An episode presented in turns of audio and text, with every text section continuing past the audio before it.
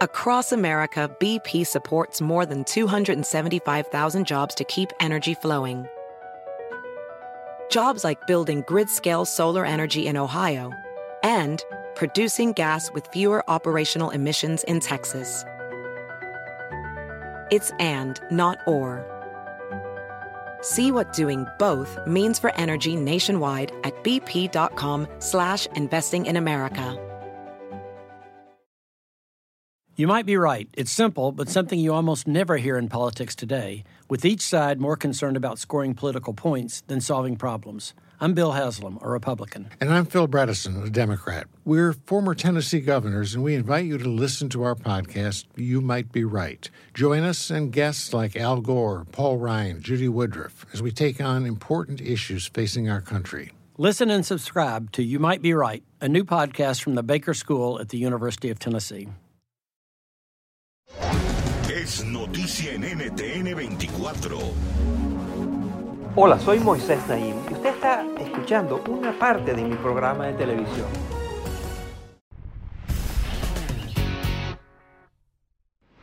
Las distintas maneras como se manifiesta el crimen en América Latina están en constante evolución, cambios, mutaciones. Por ejemplo, en años recientes la extorsión se ha vuelto un creciente problema. Aunque muchas personas de la región se enfrentan a la violencia letal, son muchísimas más personas las que a diario son afectadas por la extorsión. Se trata de ese negocio en el cual los delincuentes le exigen dinero a las personas de forma recurrente, a cambio de una supuesta protección. En los lugares donde abunda este problema, la creencia común es que cuando las autoridades no pueden o no quieren ejercer la ley, las víctimas permanecen indefensas. Sin embargo, mi invitado de hoy viajó a El Salvador, México, Colombia, varios otros países para estudiar cómo las personas se resisten de manera sorprendentes a la extorsión de los criminales. Su nombre es Eduardo Moncada y es profesor en el Departamento de Ciencias Políticas de Barnard College, asociado a la prestigiosa Universidad de Columbia. Es autor de dos libros. El más reciente se titula Resistiendo la extorsión, víctimas, criminales y estados en América Latina. Esta es mi conversación con el profesor Eduardo Moncada. Miren.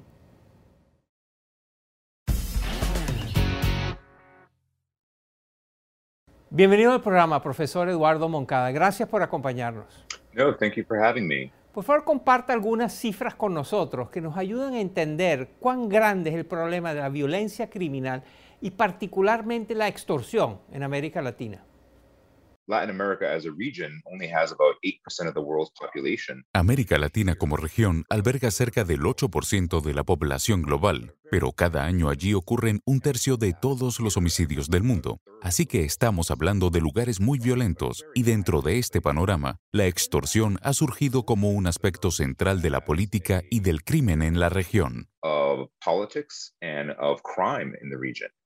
¿Nos podría dar un ejemplo concreto de cómo funciona la extorsión en la práctica? Sure, and I'll, I'll draw here on an example from some of my research in Medellín, en Colombia. Claro, le daré un ejemplo de mis investigaciones en Medellín, Colombia. Allí, el dueño de un negocio ubicado a tan solo unas cuadras de la oficina del alcalde municipal me contó lo que le había pasado varios años antes de que yo llegara a la ciudad a hacer mis entrevistas. Un par de hombres jóvenes se presentaron un día en su negocio y educadamente le dijeron que trabajaban para una organización de tráfico de droga y que le iban a brindar protección. A cambio le exigieron una contribución. Cada semana el dueño del negocio le daba una cantidad de dinero a los dos jóvenes y para que tengas una idea de cuán sistemático era todo esto, los hombres le entregaban al dueño del negocio un recibo indicando que había pagado la extorsión.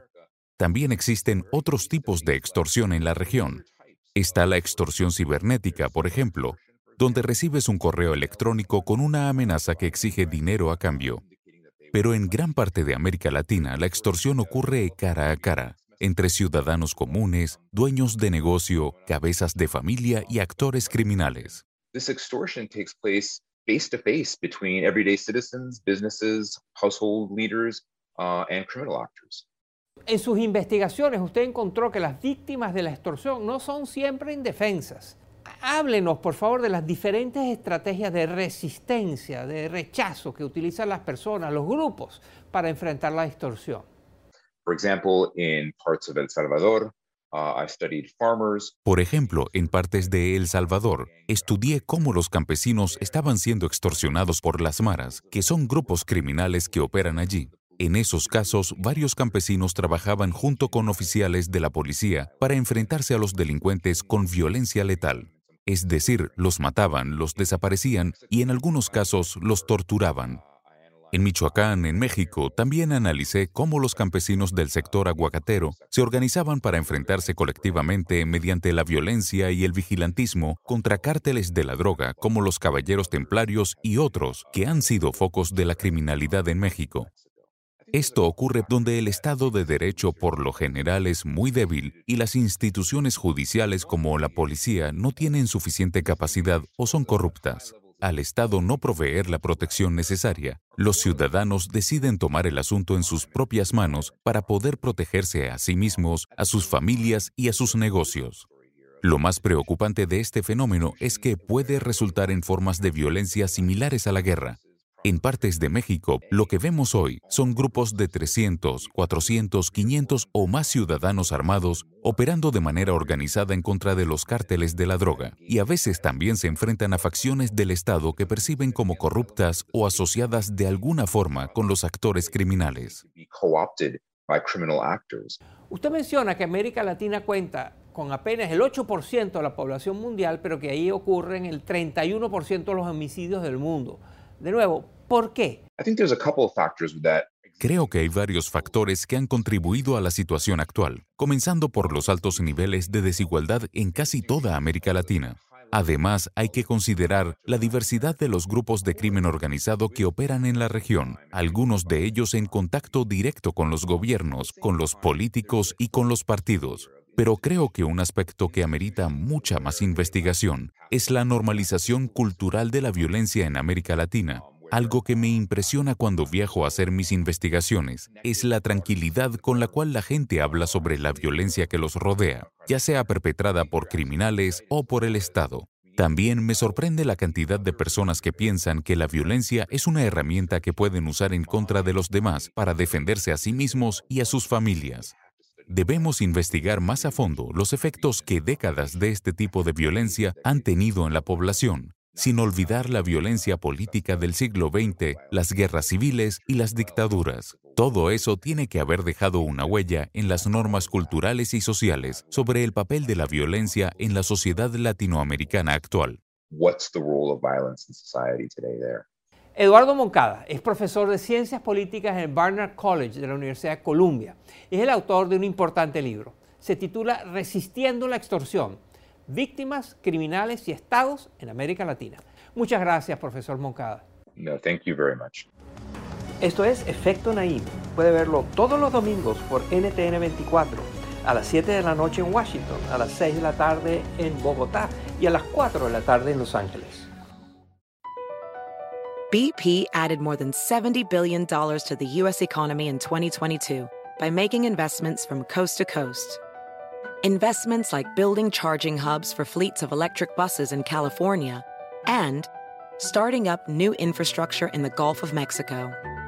It's and, not or. See what doing both means for energy nationwide at bp.com slash investing in America.